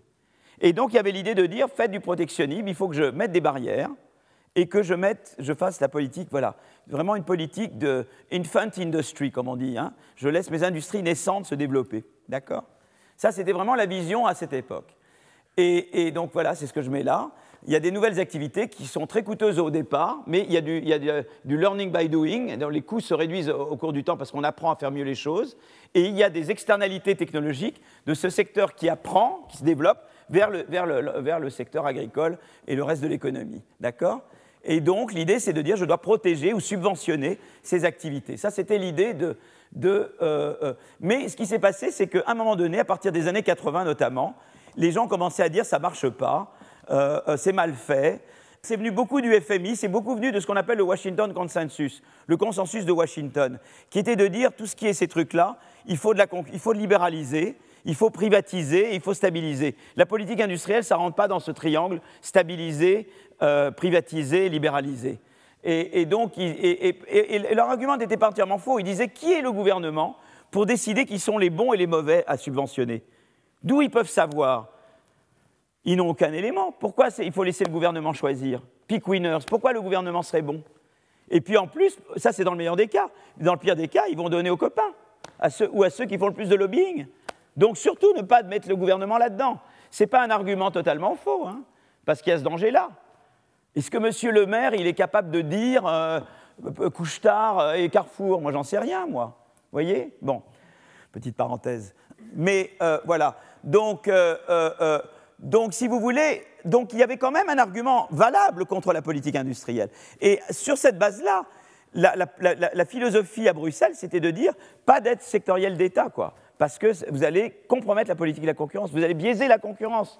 Nous, on veut une concurrence qui soit à armes égales pour tout le monde. Si l'État commence à intervenir, eh bien, ça, ça biaise la concurrence. C'est pas ce qu'on veut, d'accord? Mais d'un autre côté, ce qu'ils n'ont pas pris en compte, c'est la chose suivante c'est que d'abord, il y a ce qu'on appelle des externalités technologiques. C'est-à-dire que moi, j'investis, c'est bon pour moi, mais c'est bon aussi pour d'autres. Et une, entreprise privée n'internalise pas ça. Vous voyez, quand je, moi j'investis, je ne prends pas en compte le fait que je peux aider des filières à se développer ou des, domaines à se développer. Donc c'est pour ça que c'est peut-être un rôle pour l'État là-dedans. Et l'autre chose, c'est les contraintes de crédit. Je peux vouloir investir, mais je peux ne pas être capable d'investir. Et peut-être que là, la BPI, ça m'aide quand même, ou des choses comme ça. Vous voyez ce que je veux dire Donc là, il y a l'idée que quand même on a besoin de la politique industrielle. Donc on est un peu dans un dilemme, parce qu'on euh, euh, est quand même dans un dilemme, parce qu'on euh, dit, voilà, il y a ces, disons, ces, défaillances de marché qui sont dues aux externalités technologiques et aux contraintes de crédit, mais il y a d'autres raisons qui veulent qu'on ait quand même une politique industrielle. Vous voyez, ça c'est la réponse. Donc il y a eu au début la politique industrielle de l'après-guerre.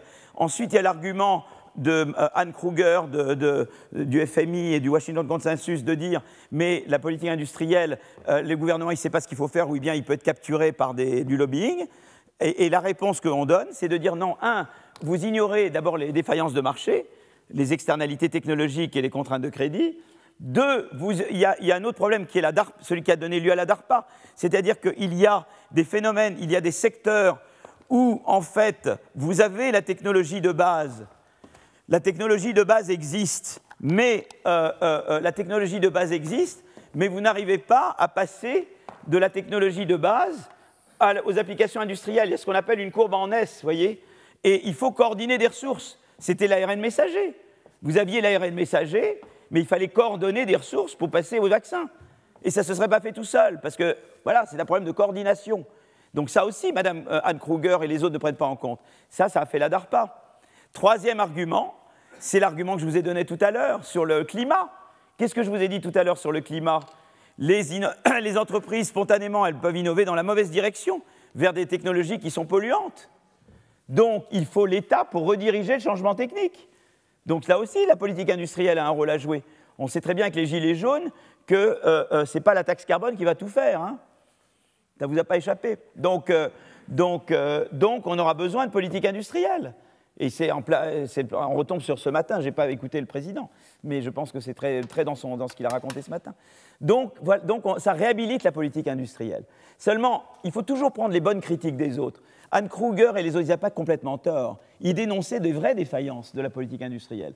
Vous savez, c'est comme un papier. Quelqu'un peut avoir peut-être tort sur le fond, mais il, est quand même, il, a quand même raison quelque part. Et, il nous disait, ben, il y a quand même des trucs qui ne vont pas.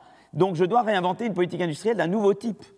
Donc moi, par exemple, ce matin, peut-être qu'en termes de choix sectoriels, je vais être très content de ce que dit le président, mais j'attends de voir la gouvernance des, investissements. Est-ce qu'il va refaire de la vieille politique industrielle de grand-papa, je donne aux grandes entreprises qui donnent à leurs filières, etc. Ou est-ce qu'il va créer des DARPA ou DARPAiser les investissements? Ça, Pour moi, c'est aussi important la manière dont vous le faites que les secteurs dans lesquels vous investissez. Voyez? Et donc, voyez comment on enrichit le débat. D'accord? Voilà, donc c'est euh, voilà, ça, c'était ça, c'était le, voilà. Alors, qu'est-ce que c'est qu'un projet d'ARPABLE? Un projet d'ARPABLE, c'est un projet comme mettre un homme dans l'espace, comme le vaccin, comme le, où la recherche peut être organisée autour d'une mission. C'est à mi-chemin entre le lab, entre la recherche fondamentale et les applications industrielles. Et il y a des frictions qui empêchent d'expérimenter à grande échelle et de financer la technologie. Et c'est là que vous avez besoin de la DARPA. D'accord? Et euh, alors, comment vous devez sélectionner les secteurs? Bah, il y a, Vous dites, bah, voilà, il y a des secteurs qui sont prioritaires. La santé, euh, dans certains secteurs, c'est prioritaire. L'énergie, on sait que c'est prioritaire. Euh, le digital, on peut penser que c'est prioritaire.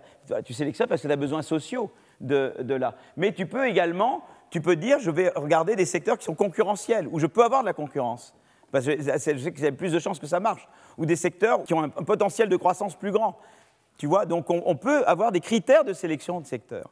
Tu vois? Et, donc, euh, donc, voilà, tu peux dire, voilà, il y a des priorités sociales la, transition énergétique, le digital, la santé, Euh, tu peux aussi dire je sélectionne des secteurs avec, qui ont des, potentiels de croissance. Typiquement, euh, mes copains Nunn et Treffler ont montré que si tu sélectionnes des secteurs qui sont euh, intensifs en, qualification, tu as de bonnes chances que ça soit bon pour la croissance. Et puis moi, mes travaux ont montré que si tu sélectionnes des secteurs compétitifs et que tu le fais d'une manière compétitive ou tu ne donnes pas tout à, une personne, et eh bien là, ça a beaucoup plus de chances de donner de la croissance parce que tu préserves la concurrence. Tu vois.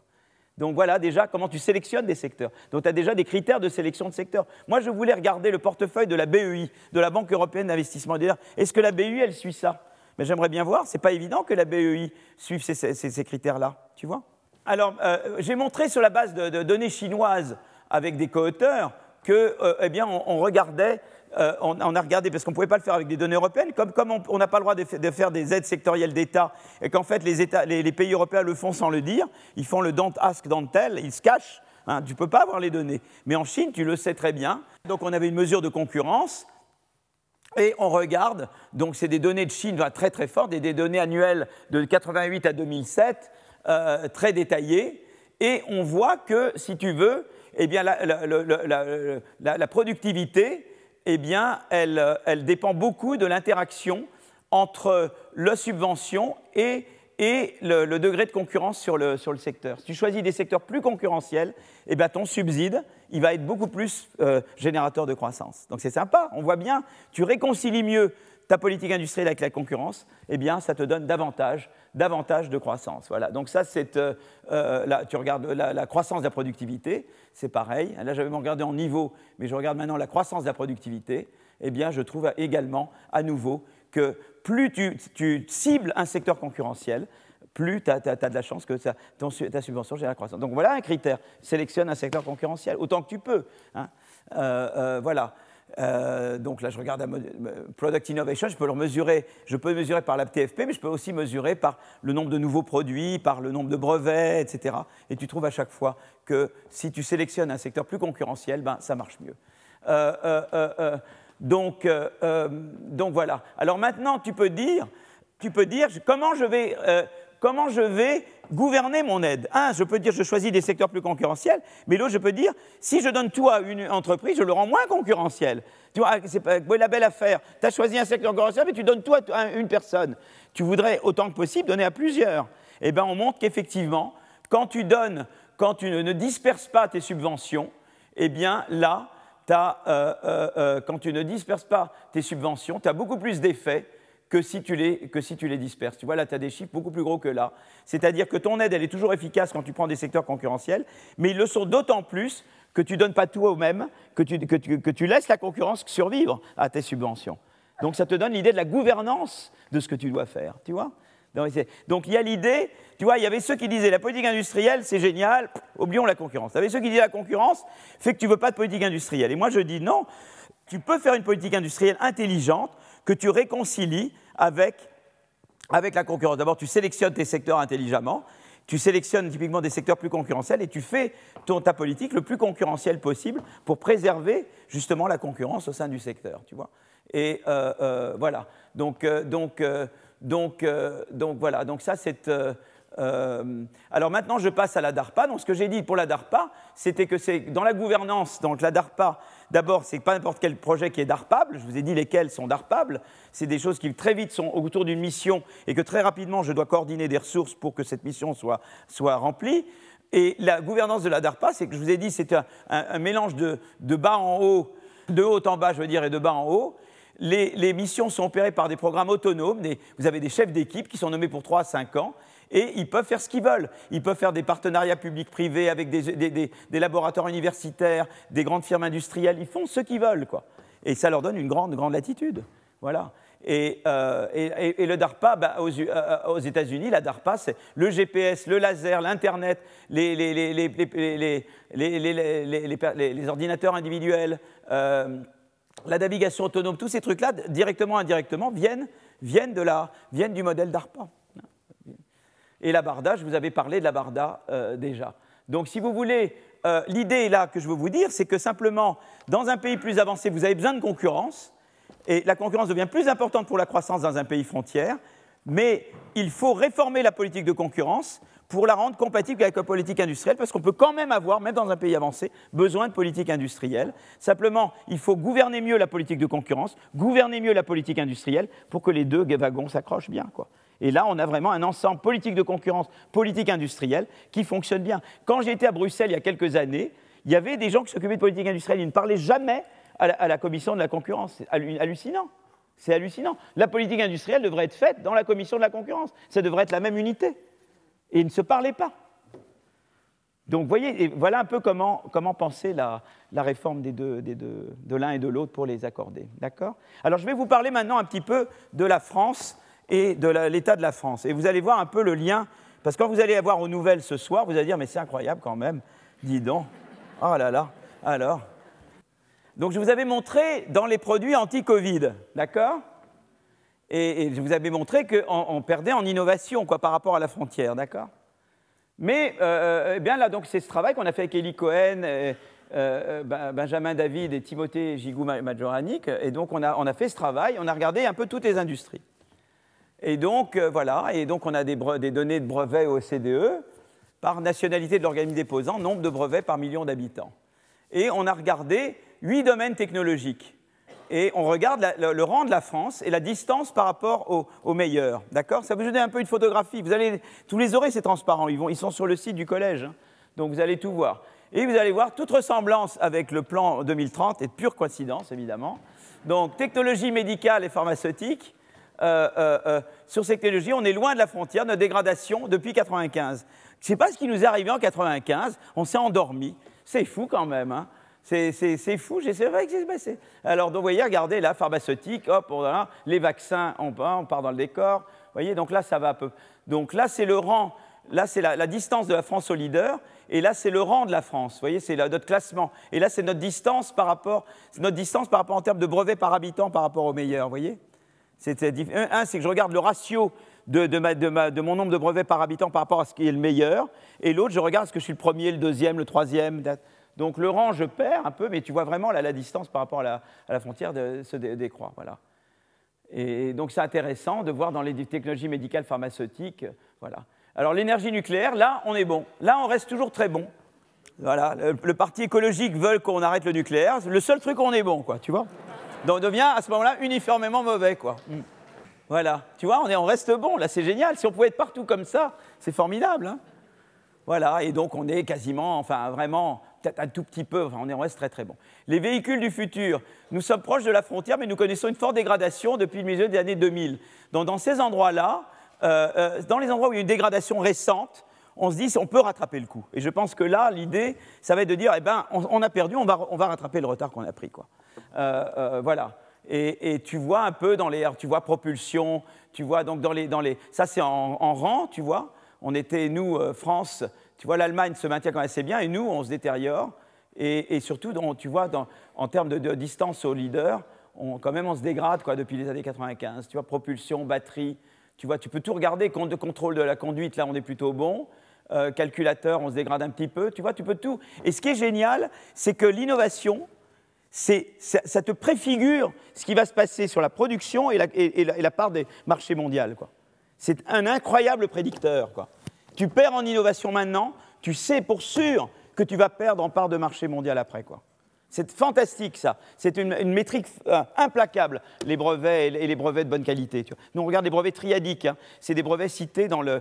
C'est des brevets qui sont à la fois enregistrés dans le European Patent Office, dans l'Office des brevets américains et l'Office japonais. C'est les bons brevets. Enfin, c'est les brevets qui sont vraiment, tu vois, significatifs. Quoi. Tu vois, alors là, par exemple, véhicule du futur, tu vois, on était très très bon et voilà, alors on, perd depuis 95, mais on était très bon avant. Donc on regarde là où on était vraiment très bon, on regarde là, calculateur, on était très très très bon. Et donc on peut rattraper, On, peut, on, essaie, on espère qu'on va pouvoir, euh, euh, tu vois, revenir. Aérospatial, on est les leaders et on le reste. Alors là, évidemment, pas de chance, les gens vont moins prendre l'avion, mais peut-être que plus de gens vont, peut-être que plus de gens vont moins prendre l'avion et qu'au total, ça, c'est pas de chance. Hein. Donc euh, là, un des domaines où on était vraiment très bon. Et là, on est vraiment, c'est comme le nucléaire, quoi. On est super bon, quoi. Voilà, tu peux regarder l'aéronef, équipement, moteur à réaction. Tu peux tout regarder. C'est une radiographie complète. L'électronique, Globalement, tu as une dégradation dans la seconde moitié des années 90 et la première moitié des années 2000, une amélioration constante depuis 2005. L'évolution la plus négative est dans le traitement d'informations et les semi-conducteurs, mais on va, remettre la gomme sur les semi-conducteurs pour essayer de rattraper le coup. Et stockage et transmission de données, on est bien rétabli, on dépasse notre niveau qu'on avait en 95. Et les réseaux sans fil, on est loin de la frontière et pas d'amélioration récente. Et à nouveau, tu peux regarder tous les trucs stockage, semi-conducteurs, traitement d'informations, euh, réseau sans fil. Tu vois, et donc tu as tous les trucs, quoi. Isolation thermique, on est plutôt pas mal. On est dans le top 5, très proche de la frontière. Donc ça, c'est important pour le climat. On est très bon en isolation thermique. Nous nous maintenons avec comme proche concurrent la Suède, la Nouvelle-Zélande, la Suisse et Singapour. Et là, on est très bien. Ça, c'est bien, tu vois. Donc là, il faut continuer. Là, il faut s'appuyer sur quelque chose où on est très bon. Les machines agricoles, on est proche de la frontière. Donc là, on met la gomme sur les frontières. On veut garder notre lead hein, de, la frontière, de la machine agricole. Légère dégradation depuis 2005. On est à la cinquième place, mais il faut garder, au moins rester toujours dans les cinq premiers, quitte à, redevenir les meilleurs. Quoi. Et là, tu peux regarder travail au sol, battage, récolte. Tu vois, c'est tout là. Conception informatique de composants industriels. Euh, impression 3D, dégradation depuis le milieu des années 2000, nous évoluons entre la 10e et la 15e place, donc ça veut dire que c'est pas foutu, on peut revenir dans la course. Quoi, hein? Conception assistée par ordinateur, on est très proche de la frontière. Ça, on est très très bon dans la conception assistée par ordinateur. Et là, à nouveau, tu peux regarder. Tu vois, l'impression 3D, on s'est dégradé, mais très récemment, on pourrait tout à fait revenir de là où on était avant. Mais il faut mettre des moyens, d'où le débat sur la dette publique qu'on va avoir en fin de. En fin de hein.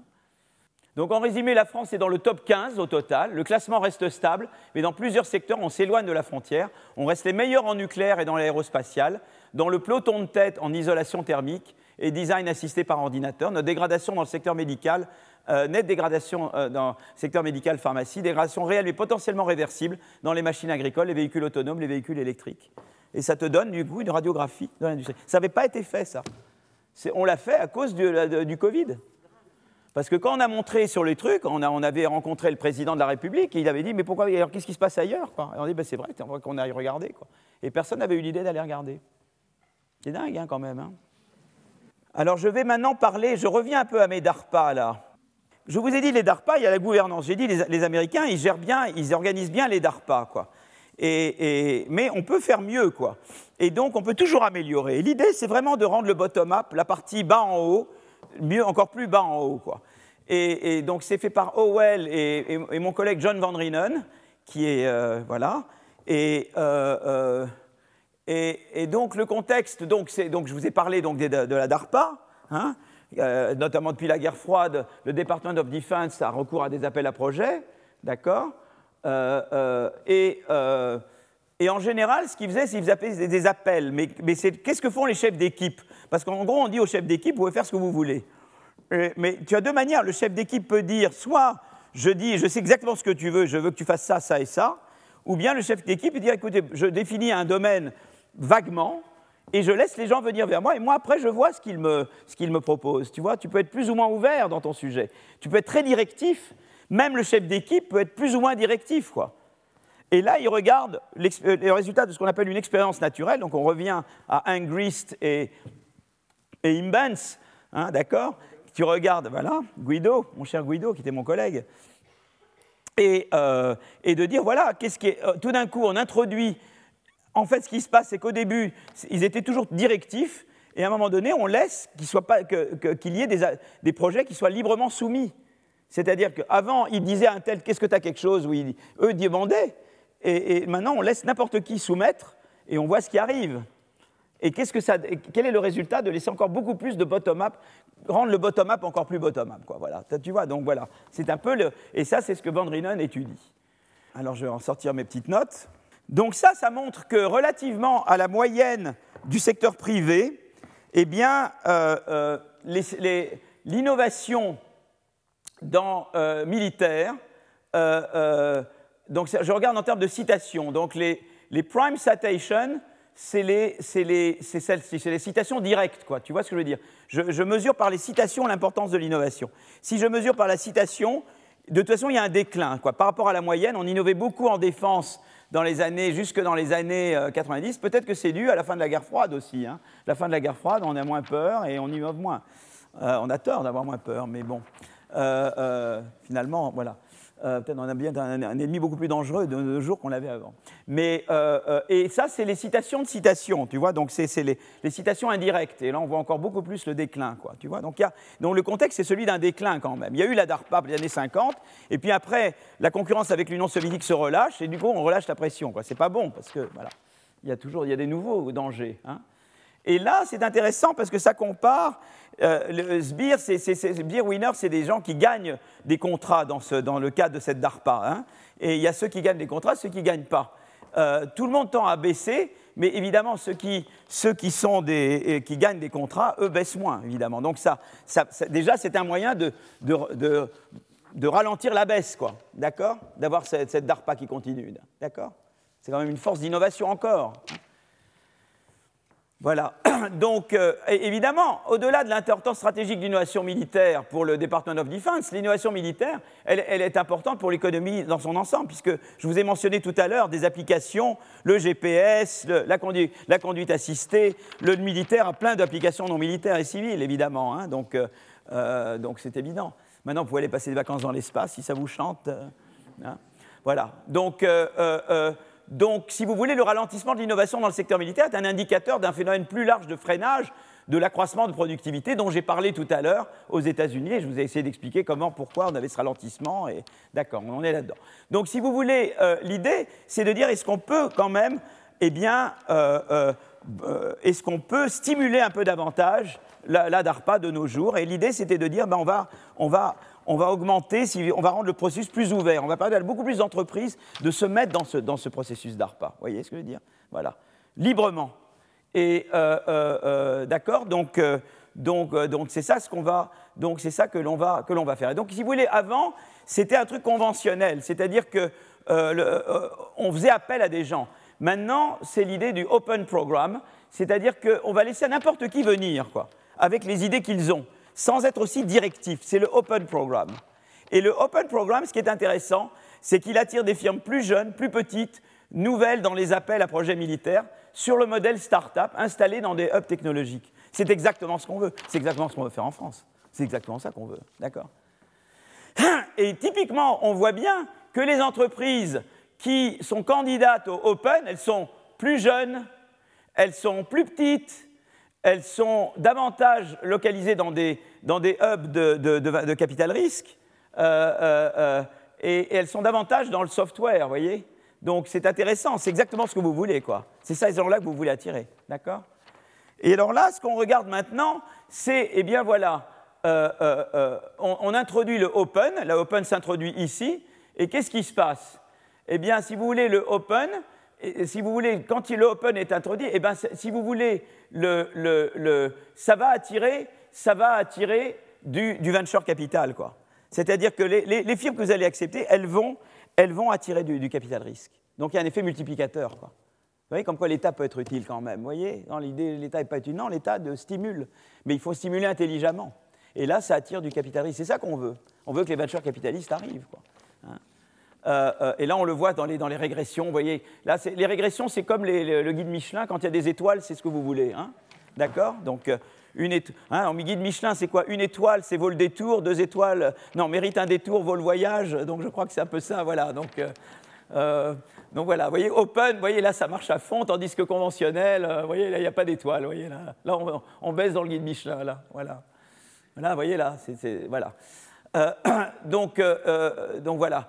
Et ensuite, ce qui est très sympa, c'est que on est dans un programme open, même si vous voulez le open, donc c'est très bien, mais si on est dans un truc où on a à la fois euh, euh, un programme hybride, eh ben c'est ceux qui, dans le programme hybride, vont, pour un truc open qui, eux, euh, qui, eux gagnent, qui, eux, ont le plus, où il y a le plus d'effets sur le, capital risque. Quoi. Voyez? Donc c'est intéressant parce que c'est vraiment là où on laisse librement que ça va entraîner davantage de capital risque. C'est sympa, hein? C'est un effet d'entraînement beaucoup plus grand. D'accord, donc ça c'est ça. là on regarde la probabilité qu'il y ait un contrat, que ça, que ça vous donne un contrat qui soit en dehors de la DARPA, eh bien, le open fait que ça, vous allez pouvoir ensuite contracter en dehors de la DARPA. Vous allez pouvoir grandir et faire d'autres contrats ailleurs. Le conventionnel, non, ça reste strictement militaire. Vous, êtes, vous restez là où vous êtes. L'autre, il a, il a, un effet multiplicateur sur l'économie, beaucoup plus grand. Vous voyez, on le voit à nouveau là, les étoiles sont là, elles ne sont pas là, c'est vraiment quand même. Alors, probabilité de brevet, eh bien, euh, eh bien, évidemment, le open, ça va, euh, euh, ça va, si vous voulez, ça va en termes de ça va faire beaucoup plus de brevets générés, quoi, quand c'est open que quand c'est pas open. Donc, externalité technologique, parce que les brevets d'autres gens, évidemment, construisent sur vos brevets, etc. Hein. et on le voit à nouveau ici. Et probabilité d'un. Euh, euh, euh, alors là, là ce que ça veut dire là, c'est la probabilité d'obtenir un contrat ultérieur. Et là, c'est intéressant parce que, en fait, ceux qui ont un contrat conventionnel aujourd'hui, ils vont rester, ils ont plus de chances d'en avoir un demain. Donc, ils vont empêcher d'autres d'en avoir. Tandis que si vous êtes open, vous n'empêchez pas d'autres d'avoir des contrats. Donc ça, c'est important, ça aussi. Vous avez moins d'effets d'éviction quand vous êtes open sur d'autres que quand vous êtes conventionnel. C'est très intéressant ça aussi, hein. d'accord Et là, pareil, tac, tac. Voilà.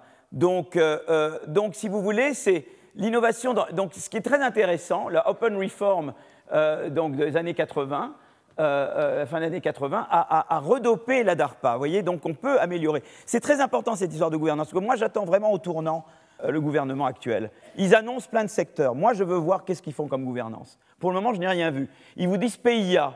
Mais le PIA, c'est un embryon de DARPA. Le rapport Blanchard-Tirol vous explique très bien que le PIA, c'est encore très loin de compte. On vous dit la HERA, H-E-R-A pour la biologie en Europe, et c'est encore très loin de compte. On est encore très loin d'une gouvernance DARPA. Et on voit bien que même dans la DARPA, on peut aller beaucoup plus loin dans le bottom-up.